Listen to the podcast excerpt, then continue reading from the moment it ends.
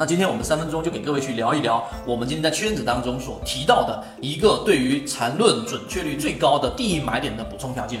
首先，缠论的第一买点就是当一只个股在中枢的盘整过程当中，一旦跌破中枢的下沿，这种情况之下，它的速率会有一个增强或者减弱的过程。我们要找到的是快速减弱，就是越往下跌，它下跌的动力越衰竭。这个时候，在 MACD 也好，或者在其他相关的这种速率监测指标也好，它就会形成一个背离。这种背离一旦发生，它就是我们所说的第一买点。第一买点是所有人都想去把握的最好买入时机，因为这个时候空间最大，因为这个时候是整个启动的最初端，这样你的成本就会非常非常的低。但是由于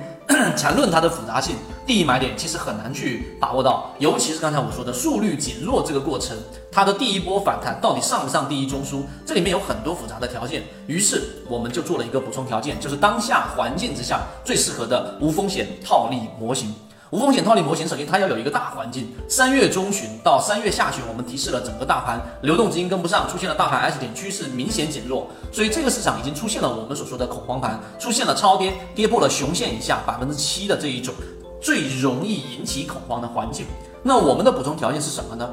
在这一个下跌的 V 字形的右侧，刚才我说左侧你去监测的左侧末端的速率减弱，这个过程的监测实际上是很有难度的。右侧这一波反弹又带有很多的不确定性，那么我们用什么补充条件来让这个不确定性往确定性去靠拢呢？就是刚才我们所说的补充条件，就是在最左侧这一波下跌过程。